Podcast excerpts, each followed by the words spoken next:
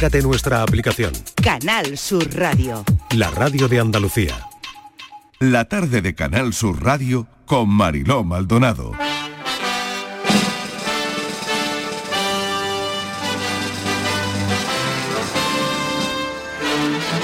Entramos ahora en un capítulo clave, porque lo que necesita el ser humano es amor.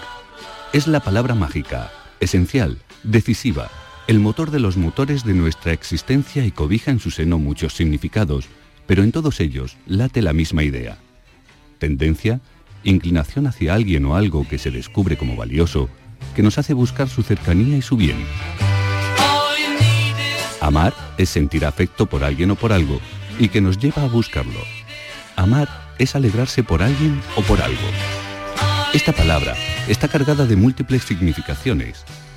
Explicarla con rigor no es fácil, pues se dan en ella un conjunto de significados que es preciso matizar. Se trata de una complicada realidad que hace referencia a muchos aspectos de la vida y los voy a exponer del siguiente modo. Amor de amistad, amor a cosas u objetos o culturas, amor a temas o conceptos ideales, amor a actividades o formas de vida, amor al prójimo, amor entre dos personas que se quieren, el amor en la familia y el amor a Dios. El amor nace de la atracción y es tendencia, inclinación, impulso que arrastra, predilección, preferencia, llamada, vocación, estar escorado hacia lo bello, lo hermoso, lo armónico. Desde el punto de vista humano, amar es aprobar, afirmar, dar por bueno que esa persona exista.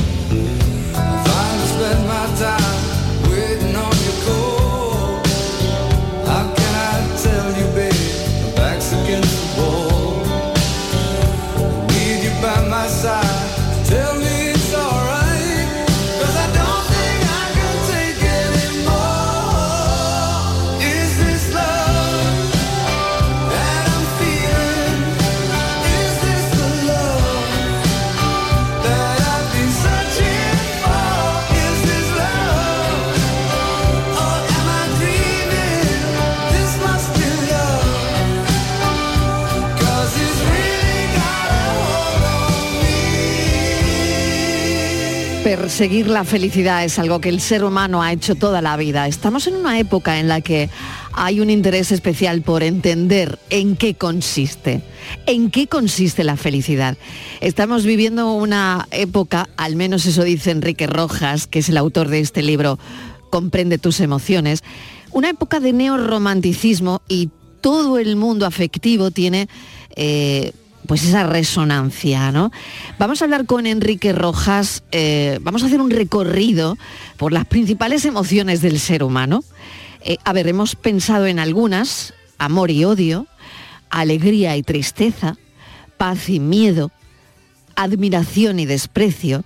Yo les recuerdo que Enrique Rojas es catedrático de psiquiatría y psicología médica, director del Instituto Rojas Estapé, premio extraordinario del doctorado de medicina por una investigación sobre el suicidio, ha sido médico humanista del año en España, en fin, un suma y sigue. Doctor Rojas, bienvenido, gracias por atendernos. ¿Qué tal? ¿Qué tal? Buenas tardes, un saludo. Bueno, pues, ¿qué le inspiró eh, doctor Rojas, a escribir sobre las emociones y sobre la relación con la búsqueda de la felicidad? Bueno, yo soy un psiquiatra muy operativo, me paso muchas horas en nuestra consulta, tanto yo como la gente que trabaja con nosotros. Y, hoy la, todo el mundo emocional pues tiene una gran resonancia. Hay que pensar que lo que decía usted hace un momento, vivimos una época neorromántica, ¿no? Entonces el libro es un GPS eh, que nos ayuda a orientarnos en la vida en ese gran tema. Podemos decir que el libro es eh, como una botella que encuentra en alta mar el náufrago y la abre y hay un papel que dice tierra a la vista. Bueno, pues es lo mismo, es vivir con los pies en la tierra, conocer qué son las emociones, qué características tienen, cómo influyen en nuestra vida, cómo podemos gobernarlas, ¿no? Y un largo etcétera. ¿Cómo eh, define usted la felicidad? Si yo le pido que se lo explique a mis oyentes, ¿qué es la felicidad para el psiquiatra Enrique Rojas? Bueno, le voy a dar tres definiciones. La primera, la felicidad consiste en estar contento con uno mismo al comprobar dos cosas, que uno tiene una personalidad relativamente equilibrada, no perfecta, y en segundo lugar, un proyecto de vida. Y este proyecto debe tener cuatro grandes notas en su seno, que son amor, trabajo, cultura y amistad. Primera definición. Segunda definición. La felicidad absoluta no existe, se da en el otro barrio. Nosotros tenemos que aspirar una felicidad relativa, que es eh, una vida lograda, que es intentar sacarle a nuestra vida personal el mayor jugo posible sin ansiedad. Y la tercera definición de la, de la felicidad, le voy a dar en una línea, es, la felicidad consiste, esto me gustaría grabarlo a, nuestros oyentes, la felicidad consiste en vivir en armonía con uno mismo. Me ha hecho gracia eso que ha dicho usted, que la felicidad total no existe, que esta igual está en el otro barrio. Bueno, no existe, entre otras cosas, porque nosotros los psiquiatras y los psicólogos sabemos que mm, nuestra cabeza no para y mucha gente se adelanta en negativo. Hay una cosa que se ha descubierto un neurobiólogo americano que se llama Marcus Reisle, que, eh, que, ha demostrado que existe científicamente una voz interior, no llega a ser una voz, es un susurro interior, que boicotea nuestra conducta es como una especie de, de susurro enmascarado que circula por nuestra mente y nos presenta la parte negativa de nosotros. Es decir, pues imagínese usted una persona que está dando una conferencia y cuando sale pues dice, esa voz interior tampoco has estado tan bien, has estado un poco espeso, se tenías la boca seca.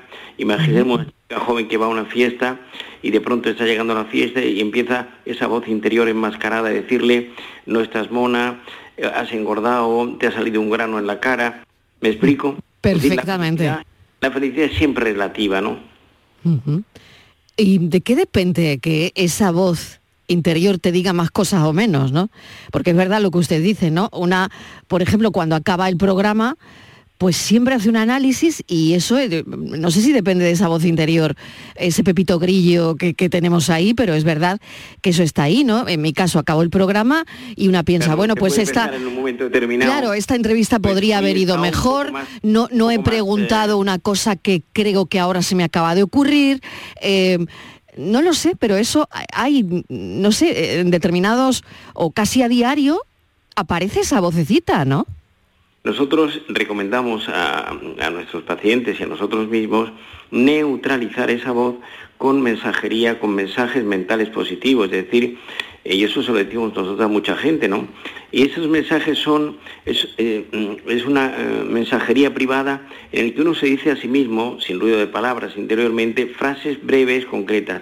Vas bien, no te agobies, aprende a ver el lado bueno y positivo de tu vida toda felicidad, o sea, todo éxito relativo. Muchas veces yo suelo decir que lo que nos ayuda a crecer como personas son las derrotas.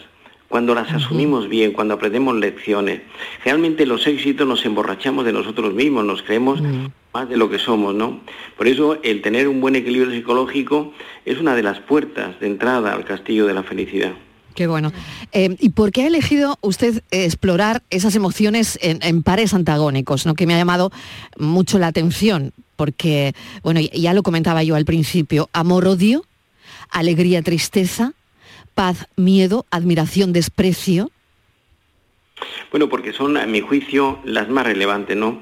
El amor es el primer argumento de la vida. Lo que el ser humano necesita es amor. Pero viene usted hoy tenemos la palabra amor está falsificada, a cualquier cosa le llamamos amor, y entonces tenemos muy claro qué es el amor. ¿Cómo se enamora uno? Nosotros vamos a dar un curso, mi hija María, mi hija Isabel y yo, en el día 20 de abril, en el Teatro Príncipe Pío sobre inteligencia emocional. Han puesto el, teatro, las entradas a la venta, y en dos horas se han vendido el 90%, son 1.500 butacas, ¿no? Entonces, ¿qué significa esto? Pues que a la gente le interesa saber cómo gestionar la vida afectiva. Entonces, ¿Cómo se enamora uno? La primer, lo primero para enamorarse es la admiración por alguien. O sea, cuando uno admira mucho a una persona, por su valía, por su trayectoria, por la coherencia de vida, esa persona se puede enamorar de ese sujeto. La segunda, la atracción física. No olvidemos que el hombre se enamora por la vista y la mujer por el oído.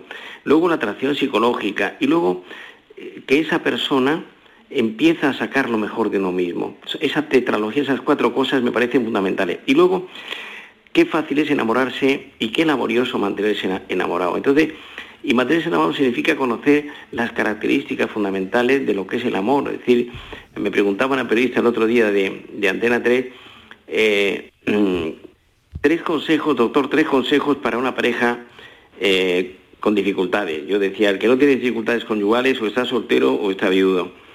Entonces, tres consejos. Primero, evitar discusiones innecesarias.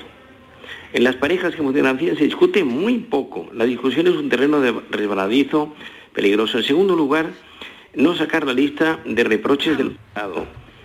Eh, la, memoria es femenina y la mujer se acuerda más de cosas negativas y en tercer lugar, aprender a perdonar las incidencias negativas de la convivencia. Yo suelo decir que la felicidad consiste, la felicidad de la pareja, en tener buena salud y mala memoria. Voy a incluir en esta conversación a nuestro psicólogo de cabecera que está aquí escuchándole atentamente, eh, doctor Rojas, que es nuestro Borja Rodríguez. y, bueno, adelante con tu pregunta, Borja. Mucho, mucho gusto. Encantado, doctor Rojas. Eh, le quería preguntar, porque a mí me llama mucho la atención, retomando un segundo la, vocecilla que nos boicotea, boicotea ah, le quería preguntar, porque se ha estudiado mucho, tengo entendido, por lo que yo también he ido bicheando, que se ha intentado estudiar la función Y hay una parte que, se ha visto, ¿no? Como que los pensamientos negativos que podemos llegar a tener, lo que intentan es, digamos, como prepararnos para cosas negativas que nos puedan pasar. Es como en previsión de que algo pueda ocurrir. Pero claro, por ejemplo, a mí me interesa mucho lo que usted comentaba, doctor, de eh, estoy en una fiesta, he salido de un, congreso, de una conferencia, pues no habrá ido tan bien. Eso puede significar como que nuestro cerebro nos quiere preparar para hacerlo aún mejor. ¿O sería una cuestión más de, entre comillas, hundirnos un poco? Uno bioquímico y otro psicológico. El bioquímico, hoy se sabe que son descargas que se producen de cortisol, que es la hormona del, del estrés, y de la serotonina, que nos preparan para la lucha. Y por otra parte, se distorsiona la percepción de la propia realidad.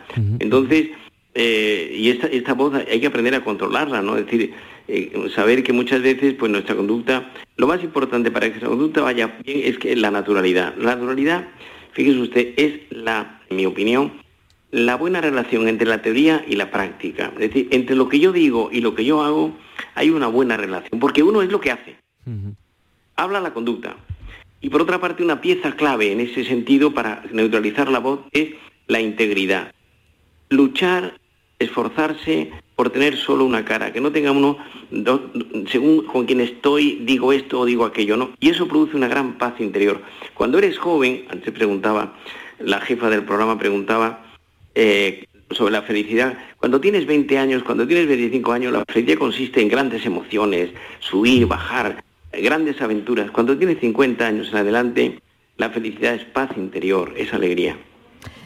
Y doctor, eh, dicen que estamos en, un momento donde las consultas de psicólogos y psiquiatras eh, están llenas. ¿Cómo valora eso? Porque hay una búsqueda de estabilidad emocional que parece haberse amplificado en este tiempo. Entiendo que eso es bueno. ¿Usted cómo lo ve? Yo, yo lo veo como bueno, es decir, mi padre fue uno de los primeros psiquiatras españoles, mi padre fue catedrático de psiquiatría en Granada, fue director del Hospital Psiquiátrico de Granada, eh, y, cuando yo era, tenía 10 o 12 años en el colegio, me decían mis compañeros, hay que ver tu padre dedicarse a los locos, o sea, mm. está especialista en los locos. Hoy el psiquiatra es el médico de cabecera. O sea, todo el mundo va al psiquiatra. Nadie, tiene que ser una persona con muy poca cultura psicológica, que diga, que yo todavía lo oigo, por ejemplo, en Extremadura, dice que tuvo que ir al psiquiatra, fijaros bien, ¿no? Indica muy poca cultura. El psiquiatra es el médico de la conducta. Em, el psicólogo baja al sótano de la personalidad, poner orden y concierto. La sociedad se ha psicologizado. O sea, yo nunca pude pensar, mi hija María en, cinco años ha vendido un millón de libros. Mi hija María en Rojas Estape. ¿Cómo puede ser? Es una chica de treinta y tantos años que... Porque la psicología está en la calle. A la gente le interesa conocerse a sí mismo, saber cómo mm, gobernar eh, los principales eh, temas importantes de la vida, pues el amor, la vida afectiva, la relación con los hijos, la educación. Y ese es el tema. ¿Cree que estamos muy desconectados con lo que sentimos? Mm, aquí el tema es ser realista, o sea, en el templo de Apolo en Grecia, en el frontispicio de la entrada, había una inscripción en hebreo que decía, no autum, conócete a ti mismo. Es decir, conocerse significa dos cosas, conocer mis aptitudes con P y mis limitaciones, mis, mis fortalezas y mis debilidades. Y eso produce una gran paz, porque cuando uno tiene, como todos tenemos, limitaciones, pues uno, una persona tímida no se le ocurre ir a una en lugar de mil personas y dar un speech, ¿no? Porque sabe que se pone a tartamudear y se le seca la boca, ¿no? Entonces, y al mismo tiempo conocer las facilidades que tenemos, ¿no? Yo he insistido mucho en este libro en la importancia de la voluntad. Hoy se considera que la voluntad es la pieza clave en la arquitectura del edificio personal. Y cuando tienes voluntad, tus sueños se hacen realidad, llegas a todo, ¿no? Y la voluntad es, mm, con la voluntad somos enanos a hombros de los gigantes. Borja. Doctor, le quería preguntar, ¿cree que el, amor sigue siendo la gran incógnita de las personas que acuden a, nuestras consultas. Yo, por ejemplo, lo veo mucho en la mía, ¿no? De cómo me preguntan acerca de cómo mejorar sus relaciones o cómo reevaluar relaciones que han tenido para aprender de ellas, pero noto como que el, amor afectivo a nivel de relaciones de pareja eh, es como el gran tema, la, gran piedra filosofal que está buscando la, gente para mejorar su vida. Claro, hay que pensar que esto no se ha hablado antes, o sea, yo recuerdo que, mm, por ejemplo, en la época de mi padre, yo soy alumno de, mi padre, Luis Rojas Ballesteros, de López Ibor, de Vallejo Nájera, yo no recuerdo en, la en esa época que hubiera un curso sobre inteligencia emocional. Yo acabo de dar un curso sobre este tema en México, en el Teatro Palco, con 1.600 personas, durante dos días, eh, cada día tres horas, ¿no? Explicándole a la gente cómo te enamoras, cómo, te, cómo perdonas a tu pareja, cómo te perdonas a ti mismo, cómo inicias un camino. Y entonces, eh, y es fundamental, decían los clásicos, el amor era el primer argumento de la vida y sigue siéndolo, ¿no? Amor y trabajo conjugan el verbo ser feliz. Doctor Rojas, le agradezco enormemente este ratito de charla en la tarde. Em, Enrique Rojas, Comprende tus emociones. Es el libro del que hoy queríamos hablar para tratar de entenderlas algo mejor. Así que muchas gracias, un saludo y cuídese, cuídese mucho, doctor Rojas. Un abrazo. Gracias. Bueno, qué interesante, Borja, esta, esta charla. Y ahora, eh, como él decía, lo de la vocecita, ah, el boicot. El, boicot, ¿no? Esa vocecita que nos boicotea todo lo que hacemos, ¿no? Mm, te digo algo para que, o, dime tú algo, Marilo, ¿vas bien? Marilo, vamos muy bien, jefa. llevamos una buena tarde. No, ¿eh? pero dímelo a mí. A ti, a ti, te lo digo, Marilo. Llevamos muy buena tarde. Yo creo que llevamos muy buena tarde. Para así cuando salga del estudio, ¿no? Cuando abra la puerta y salga del estudio, no piense, uy, le tenía que haber preguntado al doctor Rojas Mm, una cosa que estoy pensando ahora, pero qué mal que no se lo haya preguntado. Pero ¿crees que realmente, pues yo siempre solo pienso, Marilo, ¿crees que realmente eso es algo entre comillas negativo? Quiero decir, una cosa es que digas, madre mía, qué mierda. No, no me supone un problema. Claro, y a lo mejor decir, oye, pues esto no, creo que cuando supone un problema es el peligro. Eh, guay. ¿Sabes? Pero claro. quizás eh, que a veces lo será, que a veces lo será. Pero claro, es autoexigencia. Y no sé hasta qué punto eso te hace mejorar el programa siguiente. La idea es esa, que te ayude a mejorarlo. O, por ejemplo, que, mira, se me ha ocurrido, le podría haber hecho esta pregunta. Esa pregunta, por ejemplo, anotarla por si hay posibilidad, ya no solo con el doctor en este caso, sino en cualquier otro momento de entrevista, que te pueda encajar decir, oye, esto me podría servir. Porque en el fondo te hace mejorar, que es un poco lo que hablamos. El problema es que saliéramos aquí y por no haber hecho esa pregunta, hay que ver qué mierda de programa hemos hecho, esto no va a funcionar, hay que ver, la gente no le va a gustar, ta, ta, ta, ta. Ahí está un poco el kit de, la cuestión. Hay que, ver Borja, porque a Borja no se le habrá ocurrido. Exacto, y porque no, se, me ha ocurrido, a mí. Pero porque no se le ha ocurrido a él. eso es otra, eso es otra, echarle la culpa a lo de al lado. Porque a mí no se me ha ocurrido, pero porque no se me ha ocurrido a ellos. O porque ha dicho esto, porque esto tan bueno que ha dicho lo podría haber dicho yo. Por esto este equipo se lleva tan bien. Exacto. Porque eso le pasa a la jefa cuando cierra la puerta del estudio. De todas maneras, Borja, que vas muy bien. Gracias, Mariló, gracias, jefa. ahora dímelo tú a mí. Vamos estupendo, jefa, eh, va estupendísima. Eso es lo que ha dicho el doctor Roja, que nos tenemos que decir lo bien que vamos. Pues vamos muy bien. Fran, que va muy bien. Sousa, esto no puede ir mejor. Allí está, con cuatro teléfonos el pobre. Con cuatro teléfonos el Sousa, que va fenomenal, fenomenal va. Venga, tírale.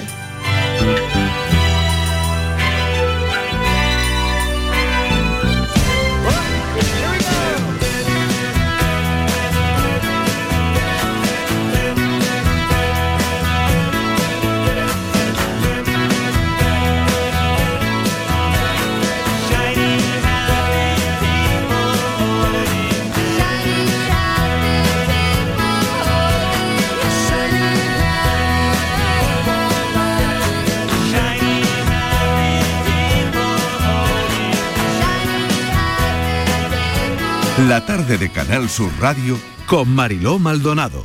También en nuestra app y en canalsur.es. En Logística Castillo disponemos de terreno para estocaje de contenedores y maquinaria portacontenedores para la manipulación y reparación de los mismos. Instalaciones con almacenaje en ambiente, refrigerado y congelado. Todos los servicios de transporte multimodal y gestión logística integral al cliente adaptado a sus necesidades. Logística Castillo, tu gestor estratégico en Sevilla para todo el sur peninsular. La vida es como un libro y cada capítulo es una nueva oportunidad de empezar de cero y vivir algo que nunca hubieras imaginado. Sea cual sea tu próximo capítulo, lo importante es que lo hagas realidad. Porque dentro de una vida hay muchas vidas y en Cofidis llevamos 30 años ayudándote a vivirlas todas. Entra en cofidis.es y cuenta con nosotros. Desafía los límites con Social Energy. Calidad imbatible, precio invencible. Si no, trae tu presupuesto y te lo mejoramos. Descuentos de hasta 3.150 euros con tu instalación premium con dos baterías. Cinco años de garantía en tu instalación, con primeras marcas y dos años de seguro todo riesgo gratis. Pide tu cita al 955 44 11 11 o socialenergy.es. La revolución solar es Social Energy. En cofidis.es puedes solicitar financiación 100% online y sin cambiar de banco. O llámanos al 900 84 12 15. Cofidis, cuenta con nosotros. No lo pienses más. Este año haz borrón y casa nueva con la hipoteca joven IN95. La hipoteca que estabas buscando. Porque te financiamos hasta el 95% del menor valor entre tasación y compraventa. Para más información, acércate a nuestras oficinas o entra en cajaruraldelsur.es. Te sobran razones para venir a Caja Rural del Sur. Hipoteca joven IN95 de Caja Rural del Sur. Formamos parte de ti. En febrero, en Supermercados Más, celebramos el mes de Andalucía. Mientras escuchas tu playlist favorita, puedes ganar una cesta de productos 100% andaluces cada día. Haz tu compra haciendo clic en el banner y disfruta de ofertas como la lata de 33 centilitros de cerveza Estrella del Sur a solo 0,39 euros hasta el 29 de febrero. Y celebra el mes de Andalucía en Supermercados Más y supermercadosmás.com.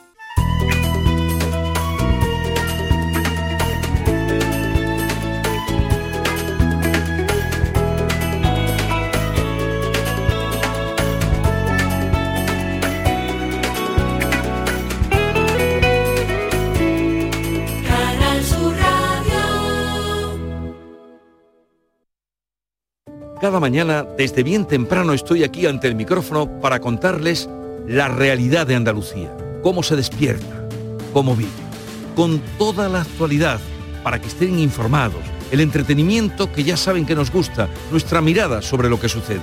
Radio en estado puro, radio viva, para gente como tú. La mañana de Andalucía con Jesús Vigorra. Les espero de lunes a viernes a las 6 de la mañana. No falta. Contigo somos más Canal Sur Radio. Contigo somos más Andalucía. La tarde de Canal Sur Radio con Mariló Maldonado.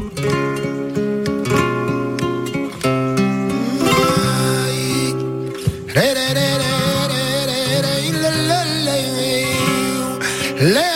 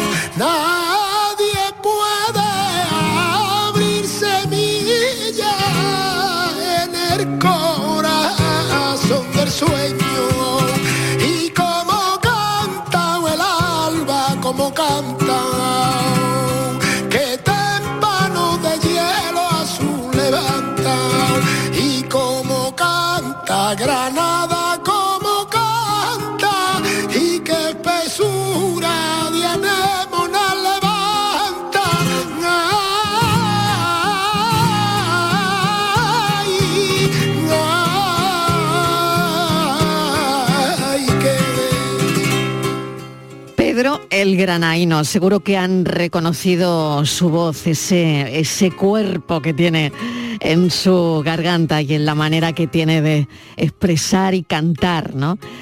Es un flamenco. Y mm, tengo que contarles que inauguran este viernes nuevo 9 de febrero una edición eh, en el Teatro del Sojo, flamenco en el Sojo, Metales, que es un espectáculo en el que revelan la esencia más profunda y ellos en este espectáculo muestran el sendero que los llevó a ser y a sentirse cantaores. Así que en la garganta de Pedro el Granaíno yo creo que está Morente, está Camarón y tantos y tantos grandes del flamenco. Pedro, ¿qué tal? Bienvenido. Buenas tardes. ¿A que sí? ¿A que Pues, sí? no, la verdad es que no me, no me acostumbro a, a escucharme. Yo creo que nos pasa a todos. ¿Sí? Cuando, cuando uno se escucha, uno se escucha detrás de, de- de la radio, pues se Mm. escucha como que, que- que se sorprende cuando uno se escucha, la verdad. Y no, no termino de acostumbrarme, la verdad. Eh, muy contento, Mariló, de estar Sí. en, en- en Canal Sur Radio, eh, nuestra casa. Yo, yo siempre Mm. digo que la casa del flamenco en Andalucía, pues en nuestra tierra, es Canal Sur, que, que siempre está apoyándonos, Canal Sur Radio, Canal Flamenco Radio. Desde aquí le mando un abrazo muy fuerte a nuestro compañero Manolo Curao, eh, que es una persona importantísima en el mundo del flamenco. No solamente los artistas somos los importantes, sino todo lo que rodea el mundo del flamenco. Y hay personas como Manuel Curao que, que forman parte ya de la historia del flamenco. lo suscribo, claro que sí. Oye, Pedro, y cuéntame, ¿qué te lleva a ti al flamenco? Porque ese es un poco el espectáculo, ¿no? Mostrar qué os llevó al flamenco a, a sentiros cantaores. Bueno, sí, eh, cuando uno habla de metales, eh, yo voy a poner el ejemplo de mi compañero Jesús Méndez, ¿no? que es el que comparte, Que también comparte escenario, escenario es- contigo. escenario Mm. conmigo. Tiene un metalazo, ese gitano tiene un metalazo tremendo. Entonces, eh, es una parte más del flamenco. El flamenco es una música tan rica, tan diversa, eh, que hay muchos apartados que tiene. Entre ellas, un buen metal puede decir mucho, ¿no? Eh, el flamenco en el principio solo existía el cante, ¿no? Eh, entonces, en, en metales vamos a empezar cantando un martinete, una tona y una debla, porque creemos que eran los cantes primitivos y es solamente la voz del artista eh, contando, contando, sobre todo la fatiga, ¿no? Porque en, es- en ese- en esos cantes son cantes quizás más dramáticos, ¿no? ¿Qué es la Eh, fatiga, Pedro? ¿Qué es la fatiga? Bueno, la fati- ¿Qué es la fatiguita? Claro, ¿qué, qué es las eso? fatiguitas que pasa uno. Claro. Además, las ¿Cómo, fatiguitas cómo que lo se pasan define, ¿Cómo lo define eso, que- Pedro el Granaino, para la audiencia de la tarde?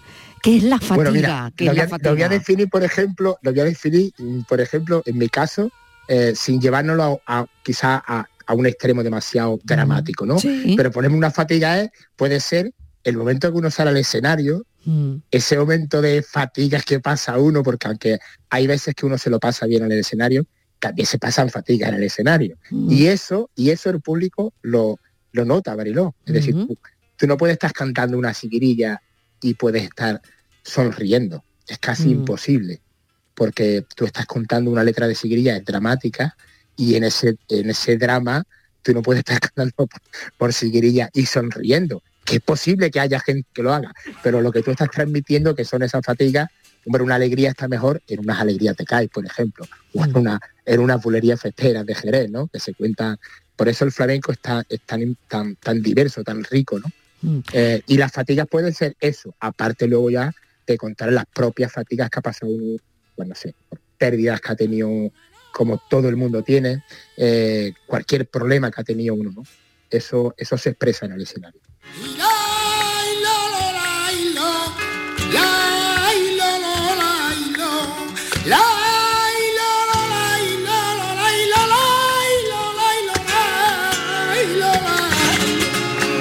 ¿Qué palo del flamenco te gusta a ti más, Pedro? Mira, me estoy riendo porque cuando has puesto esa visión, Sí. eh, en Pedro está, está Camarón y está Enrique. Claro. Y qué, qué bonito, qué bonito es que, que, que fíjate que dos manantiales, Camarón, Enrique, eh, gitano, castellano, es, yo creo que con eso está dicho todo. El flamenco es universal, el flamenco es tan grande que se puede ser de Marchena, pero se puede ser de Caracol, se puede ser de Enrique y se puede ser de Camarón. Qué bonito. Para mí es un- es claro, claro, Claro, exactamente. claro. Es decir, uno no se puede cerrar a eso. Es más, yo doy un consejo a, a todos los jóvenes y es que escuchen a todo el mundo. Es decir, yo descubrí a Tomás Pavón y cuando descubrí a Tomás Pavón se me abrió un nuevo horizonte en el flamenco. Yo soy, yo, yo siempre digo que soy, tengo la suerte de ser de la época de José y de Enrique. Eh, hay otra gente que ha sido de la época de Tomás, de Manuel Torres, de Pastora. Pero bueno, cada uno le toca una época y yo creo que nosotros somos privilegiados haber podido vivir la época de esos dos genios como, como, han sido Camarón y Enrique. No solo Camarón y Enrique, te puedo poner ejemplos como Lebrijano, como el tío Chocolate. eh, hay, un abanico, hay un abanico de cantadores eh, increíble que hay que escuchar y que, y que han dejado cosas hechas pa- para que nosotros, las otras generaciones, nos llevemos ahí con, con mucho orgullo, la verdad. ¿En, en qué palo te encuentras más cómodo? No sé, un flamenco, eh, ¿qué le gusta cuando se suba eh, al escenario? ¿Qué es imprescindible? Bueno, Eh, eh, en, en- en- mí, en particular en mí, yo creo que lo importante es contar tu verdad. Y yo creo que mi verdad la, la cuento más mejor en una siguirilla o en una soleá, quizás en los, en los palos más dramáticos. Me siento, no sé, me siento más identificado. Eh, No es que no me guste cantar otros palos, me, me encantan los cantes de Levante, me encantan los tangos de Granada, me gusta la malagueña, me gusta la, la granaína, por supuesto, casi siempre la llevo en mi repertorio, me gustan los abandolados, la bolería, pero, pero es verdad que, que si que si no canto siguirilla o soleá, no me bajo, no sé, es decir, es muy raro que me baje de un escenario sin, sin haber cantado por siguirilla o por soleá, porque es como si me faltara algo, es como si no, no me hubiera entregado del todo si no canto una siguirilla o una soleá. tu padre no quería que te dedicase al cante, ¿no? no, no le gustaba. No quería ni atado, ¿no? Esa idea, esa idea no le hacía mucha, mucha ilusión. No, no, no. Yo tenía, yo tenía mi ruta de mercado, tenía, tenía mi ruta, tenía mis cosas, mi, mi negocio muy bien montado. Y yo le decía, pero, pero ¿dónde te vas ahora, artista? A pasar hambre, ¿dónde Tú va a pasar hambre, tú no? sabes- claro, Tú sabes dónde te vas a meter, sí, sí, sí. Ya. sí. Es curioso, es curioso, sí. sí.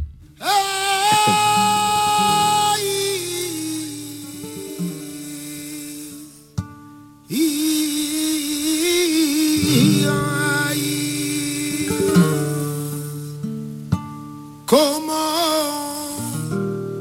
me deja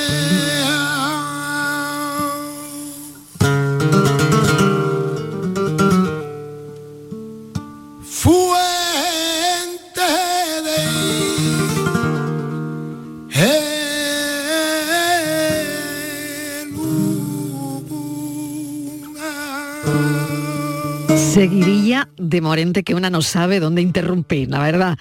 Eh, porque Yo estaba escuchando la, la Claro. guitarra de mi compañero, qué bien toca mi compañero Antonio de Patrocinio ahí. ¿Cómo le suena? ¿Cómo le suena la guitarra? ¡Qué barbaridad!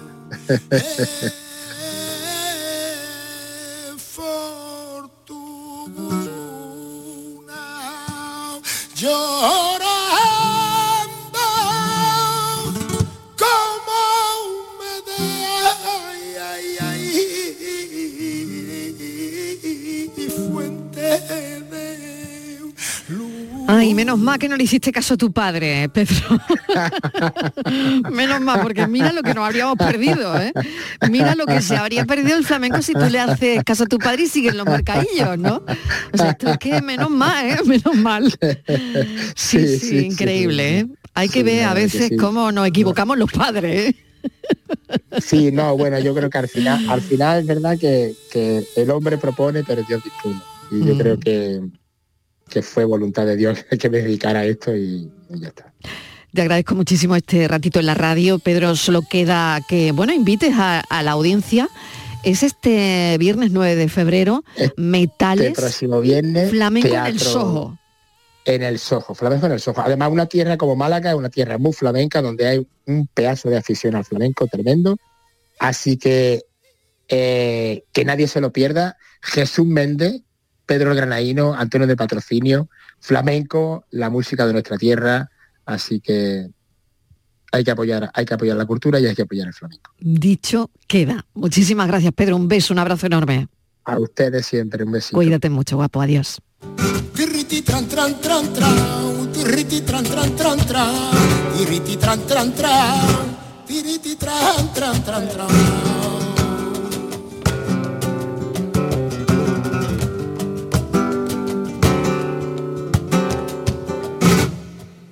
Van a ponerle collares, ya caí novia del Zuleva. Van a ponerle collares, San Lucas rota y los puertos con y Barbate. San Lucas rota y los puertos con y Barbate.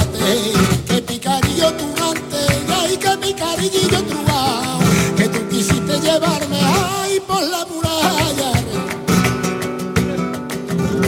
La tarde de Canal Sur Radio Con Mariló Maldonado. También en nuestra app y en canalsur.es.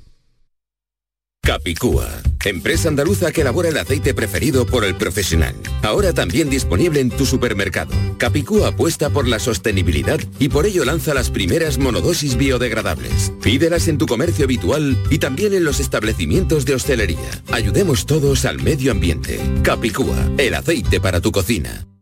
El carnaval de Cádiz lo tienes en Canal Sur Radio. Estamos en semifinales y en Carnaval Sur seguimos viéndolo contigo. Carnaval Sur, tu palco del carnaval, con Fernando Pérez, Ana Candón y todo su equipo. Hoy, desde las 8 de la tarde, en Canal Sur Radio. Y en digital a través de nuestra aplicación móvil, nuestra web y nuestra plataforma Canal Sur Más. Desde Cádiz para Andalucía, España y la humanidad, muy buenas noches, buena gente. Contigo somos más Canal Sur Radio. Contigo somos más Andalucía. La tarde de Canal Sur Radio con Mariló Maldonado.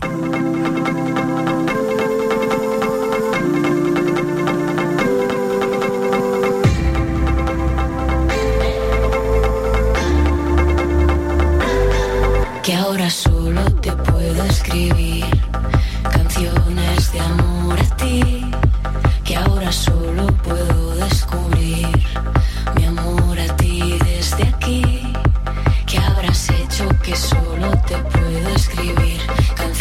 canciones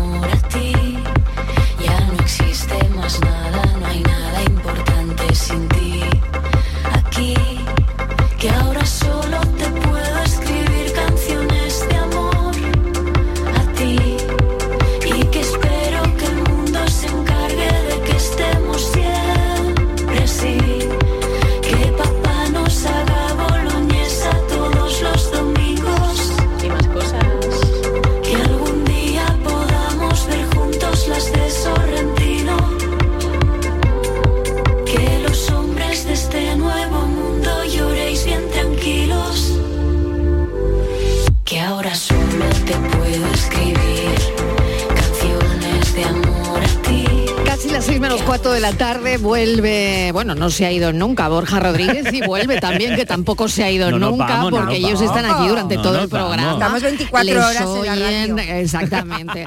Pero yo a Estíbaliz Martínez, como el psiquiatra Enrique Rojas nos ha dicho que tenemos que decirnos lo bien que lo hacemos y lo bien que estamos y que hay que decirle a esa vocecilla eh, que a veces nos dice, dile a Estíbaliz que hoy ha estado regular.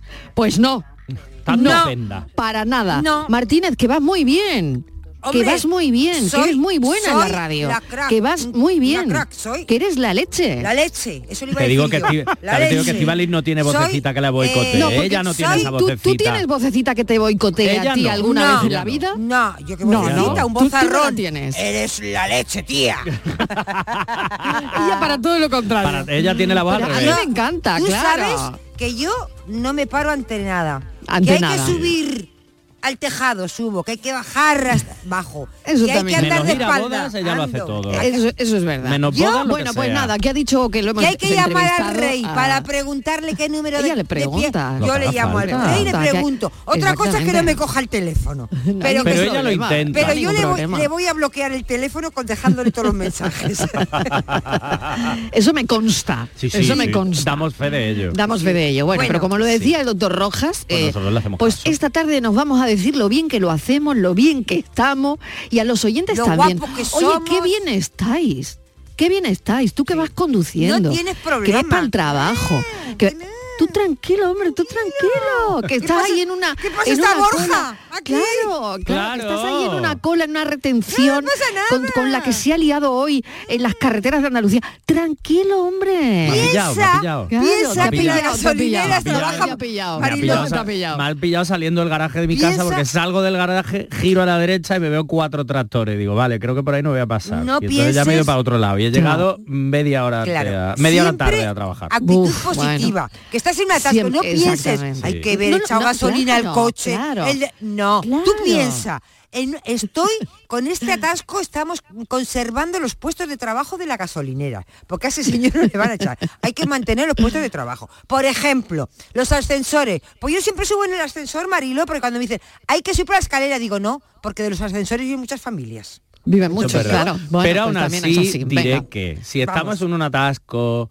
o tal, es muy natural que tú te enfades. Porque Sí. llegas No. tarde, porque Y la vocecita Y la vocecita que de, "Va, decía el doctor tarde, Rojas, tu, tu, tu". decía chiquillo que va a llegar tarde, que no sé cuánto, que tal y ahora, verás la que se va a liar, los caretos que te va a encontrar, bla bla bla bla bla bla bla bla, bla. y te cagas en todo el árbol Totalmente. genealógico de los, Claro. en este caso, de los tractores. Pero yo siempre Que es una pena porque también tienen pena. derecho a protestar. Exactamente. además Evidentemente, todo el derecho del mundo. Pero yo siempre digo, vamos a ver, Mm. ¿te sirve de algo enfadarte? ¿Te sirve de algo tirarte tres horas pitando? ¿El coche se No. va a levantar y va a pasar por encima de los No, demás? no, padre, Estás no. perdiendo el tiempo, te estás mm, cabreando y es más fácil que llames al trabajo o avises a quien puedas que pueda llamar al trabajo, si no puedes en ese caso, y digas, mira, estoy en esta situación, voy a llegar tarde, nos pongamos como nos pongamos, esto va a pasar. Luego tú ya te cabreas si quieres, pero al final tirarte tres horas pitando, gritando por la ventana, y vuelvo a decir, cagándote en todo el árbol genealógico del Claro. que está produciendo el atasco, no te lleva absolutamente a nada. Al nada. final, que te lleva al berrinche eres tú. Yo hace Totalmente. mucho que no me enfado. Bueno, Yo pues me alegro mucho, Martínez. De verdad que no. Pero vamos a ver quién se enfada. Marilo. Vamos a ver quién se enfada. A ver. Vamos a ver quién se enfada Primera aquí. cuestión que llevo yo toda Porque esto volvemos llevo yo- ahora a la tarde del amor. Volvemos Llevo yo- lo hemos dicho. Vamos a arreglar Venga, las Vamos a hablar de sentimientos. Vamos, a hablar de nosotros. de nosotros. Abrir Claro. los ojos. Porque en muchos programas se habla de mucha gente, menos de nosotros Eh, mismos. ¿no? exactamente. Y hay que hablar de nosotros. Eso Ea, es. Venga. de las parejas. Entonces, en este caso vamos a empezar por una situación complicada, pero lo vamos a arreglar. Venga. vamos a ver. Venga. Vamos, eh, tú descubres que tu pareja tiene una doble vida, ¿vale? Entonces, Mm. esto lo hemos visto en las películas, pero también ocurre en la vida. ¿eh? Entonces, hay personas que llevan una doble vida. Yo tengo tres preguntas, Borja. Primero, porque he estado Dime. toda la mañana ahí leyendo y me han surgido tres dudas. Primero, Dime. ¿Cómo se afronta si tú descubres que tu pareja lleva, cuando es una doble vida, me refiero doble vida tal Mm. cual, paralelas? Luego, ¿cómo se comporta una persona que lleva una doble vida? Y tres, que esto me llama mucho la atención, ¿por qué cuando eh, he leído sobre esto, casi siempre eh, se le relaciona la doble vida al hombre, nunca a la mujer? Vamos por partes desde el principio. Vamos. Venga, eso está tú- bien. Si tú te enteras de que tu pareja o descubres que tu pareja está manteniendo una doble vida y entendemos por doble vida literalmente una doble vida, no un rollete de un día, no una infidelidad puntual, sino una doble vida, hay muchos sitios y la gente creo que eh, si busca esto en, en redes y tal va a haber mucho de mantener la calma, la claridad emocional. Uy, Mr. Wonderful. Ah, no, no, no, no. Ay, ay, ay, ay. No. Enfádate, grita, mete un portazo, dale una patada a la pared. Uy, cágate eso es muy violento, Borja. Eh, O sea, pero no a la persona, claro. no a la pared, a la dicho, pared, pero a la tampoco si pared. eso te puede, eso no me gusta. No, hombre, yo sé que está feo, pero, pero ¿por qué digo esto? Porque muchas veces como, no, mantén la calma. No, te acabas de llevar el palo de tu vida. Claro. Eso de mantener la calma y la serenidad emocional, no. No se puede. No se puede. No se puede. No se puede. Pero no le dé una patada a la no, pared. hombre, está feo dársela, pero en el sentido de tienes derecho a enfadarte Vale. tienes derecho a ¿Qué culpa tiene la pared? ¿Qué culpa tiene la pared y el gotelé de la pared? Eso digo yo. ¿Qué culpa tiene el Bueno, el gotelé tiene mucha culpa, Marilo, porque es muy feo. Pero, Ya, pero eso es bueno. otro para otro día. Vale. Pero ¿qué pasa con esto? Que tenemos mucho de no mantener la calma, hay que respirar. No. Me voy a cagar en todo el árbol genealógico de ti, de tu familia y de todos tus antecesores. ¿Por qué? Mm. Porque me siento engañado, engañada, traicionada, me has engañado en mi O sea cara. que hay reacciones que, que Es que bueno, es son natural, así, es que claro, es natural. que no se pueden Esto no se puede manejar. Ya. Otra cosa es, y eso sí, en ese estado, no tomar decisiones. Hombre, es que no tienes un psicólogo ahí a mano, ¿no? Claro. Te enteras de que tu pareja está teniendo una doble vida y tú dices, bueno, ¿dónde, dónde está Borja Rodríguez Entonces, ahora? exactamente dónde estoy. Claro. Por la tarde con Marilo Maldonado estoy, pero claro, el resto del tiempo. Llama, llama. Llámanos, llámanos, teléfono De aludido, llámanos. momento te caes al foso. Claro. De entrada De- vas en picado hacia abajo. Incluso antes de caerte Sí. al foso, porque el, Mm. el- el enfado y la- el shock primero y el enfado después te mantienen alerta y te mantienen muy arriba. Mm. Es natural también de pronto enterarte de esto y no sentir nada. O sea, que estar en un estado de shock tal que eso ni te lo- o sea, Mm. es imposible. Tu cerebro en ese momento no lo procesa. Y luego normalmente empieza pues esa fase de enfado y tal. Y es natural. Por favor, yo le pido a la gente que por mucho que lea por ahí eso de mantén la calma y la claridad No. emocional, no, porque al final eso lo único que genera es, aparte de toda la situación que estás viviendo, sentirte culpable porque estás teniendo un berrinche o estás en shock o acabas de pegarle cuatro gritos al primero que te ha encontrado por la calle. Entonces, esto es importante tenerlo en cuenta. Y a partir de ahí, sin tomar decisiones en este momento, y eso sí lo recomiendo, no tomar decisiones, además esto da igual que sea en esta situación o en una discusión de pareja, acalorada, lo que sea, no tomar decisiones ni cuando estamos muy enfadados, ni cuando estamos muy, muy, muy felices, que ahí también podemos cometer errores, y a partir de, de- de ese momento de griterío y de bla, bla, bla, intentar en la medida de lo posible, y ahí sí, eh, mantener cierta comunicación. Y eso a lo mejor nos pueden tardar días o semanas, porque claro, el shock está ahí. Otra cosa es que encima vivamos juntos, es decir, esto es una situación muy, muy, muy complicada. Entonces, mm, la, la estrategia es como tal, a mí nunca me gusta hablar ni de tips, ni de estrategias, ni como tal, sino simplemente aquí hay una, una base emocional muy fuerte, muy importante del, del palo que te acabas de llevar y esto se tarda en procesar. Otra Ujú. cuestión es que nos podamos sentar a hablar de las cosas prácticas. Ah, ¿Qué vamos a hacer con esta casa? ¿Qué vamos a hacer? ¿Dónde vas a dormir hoy? Porque yo no pienso compartir una cama contigo. Eso lo podemos hacer. Pero intentar no tomar decisiones importantes. Luego, fundamental, buscar apoyo. Amigos, eh, amigas, familiares, un profesional si nos hace falta. Es decir, no encontrarnos en una soledad absoluta, sino intentar apoyarnos en alguien. ¿Para qué? Para no pasar todo ese trance en, en soledad. Eso es importantísimo, ya sea, vuelvo a decir, familia, amistad o, o ayuda profesional. Y ya a partir de aquí, en el momento en el que ya hayamos pasado un poco todo este trance, intentar sí, pues bueno, si tenemos necesidad, ah, pues, oye, pues preguntar por qué ha pasado, para qué ha pasado, qué es lo que ha ocurrido, cuánto tiempo, es decir, todas estas preguntas morbosas que vamos a tener, que probablemente lo que acaben haciendo es haciendo más daño, pero es que es muy natural tenerlas. Lo suyo es intentar ponerle límites a esta pregunta en algún momento, pero es cierto que esto es muy complicado, porque tú quieres saber, tu cerebro necesita saber qué es lo que ha pasado y sobre todo ver eh, si tú has tenido algo que ver, porque esa vocecita hablábamos Marilo del boicot también influye aquí. que va a Ah, sí. decir, claro, ¿Qué te dice la vocecita? aquí esta vocecita te va a decir qué habrá pasado, qué has hecho y vas a Mm. intentar buscar la razón En por este la que caso, la vocecita no te ayuda.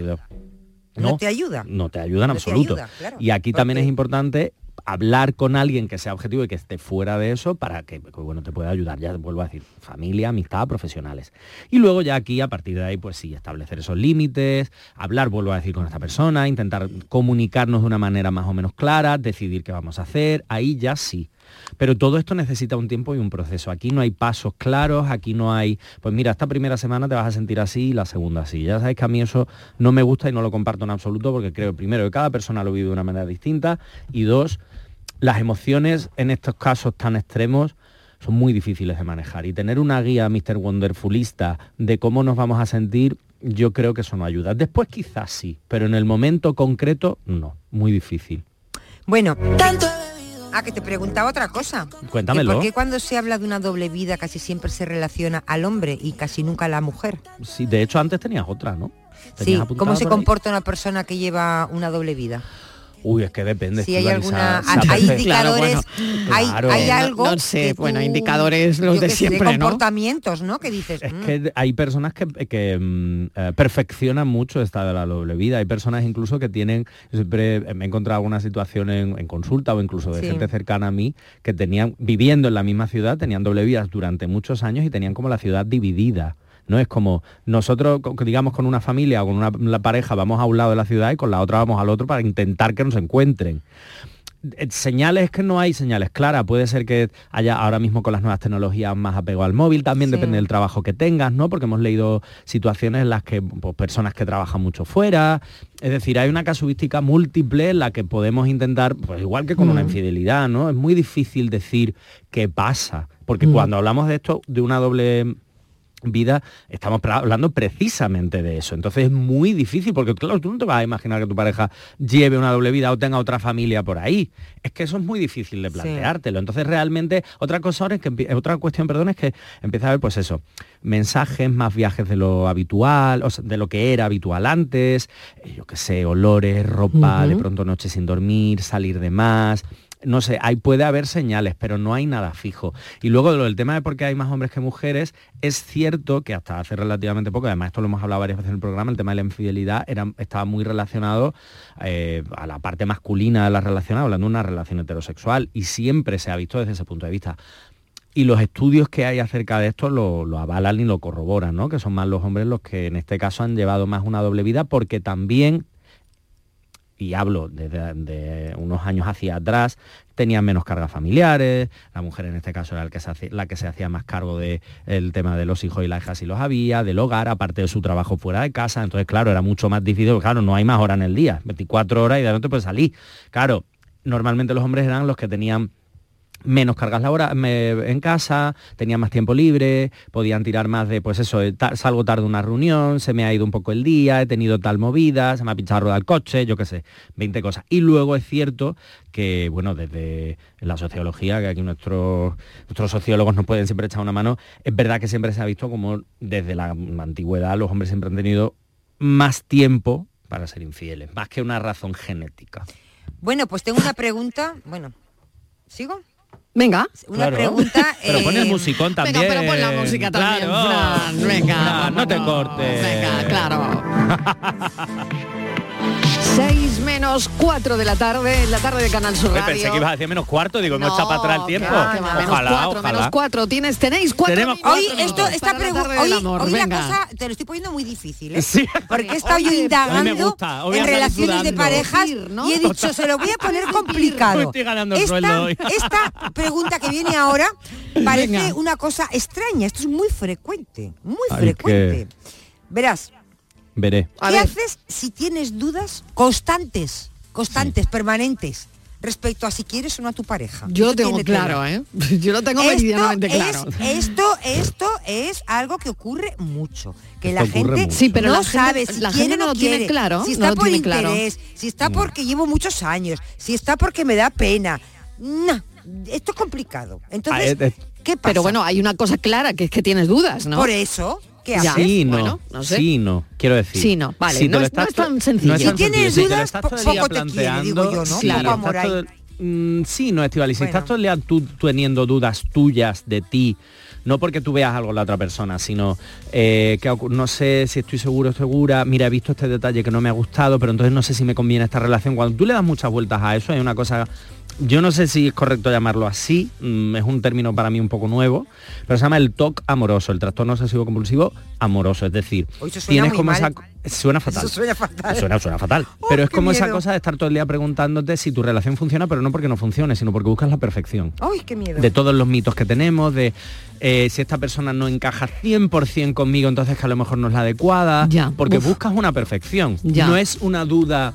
ah, porque oye, pues tengas un planteamiento en un momento dado concreto, sino que es una duda al detalle, al milímetro. Sí, sí, hay gente que nos estará escuchando que ahora mismo se está viendo como en un espejo en las cosas que estás diciendo, ¿no? Claro, entonces ahí sí hay un Mm. problema. Oye, yo dejaría este tema para la semana que Me viene parece porque estupendo. creo, creo que no tenemos tiempo suficiente para desarrollarlo verdad, y quiero saber tu opinión sobre Zorra. Reconstruida por dentro. Oye, Martínez, es que a él no se lo hemos pedido la opinión.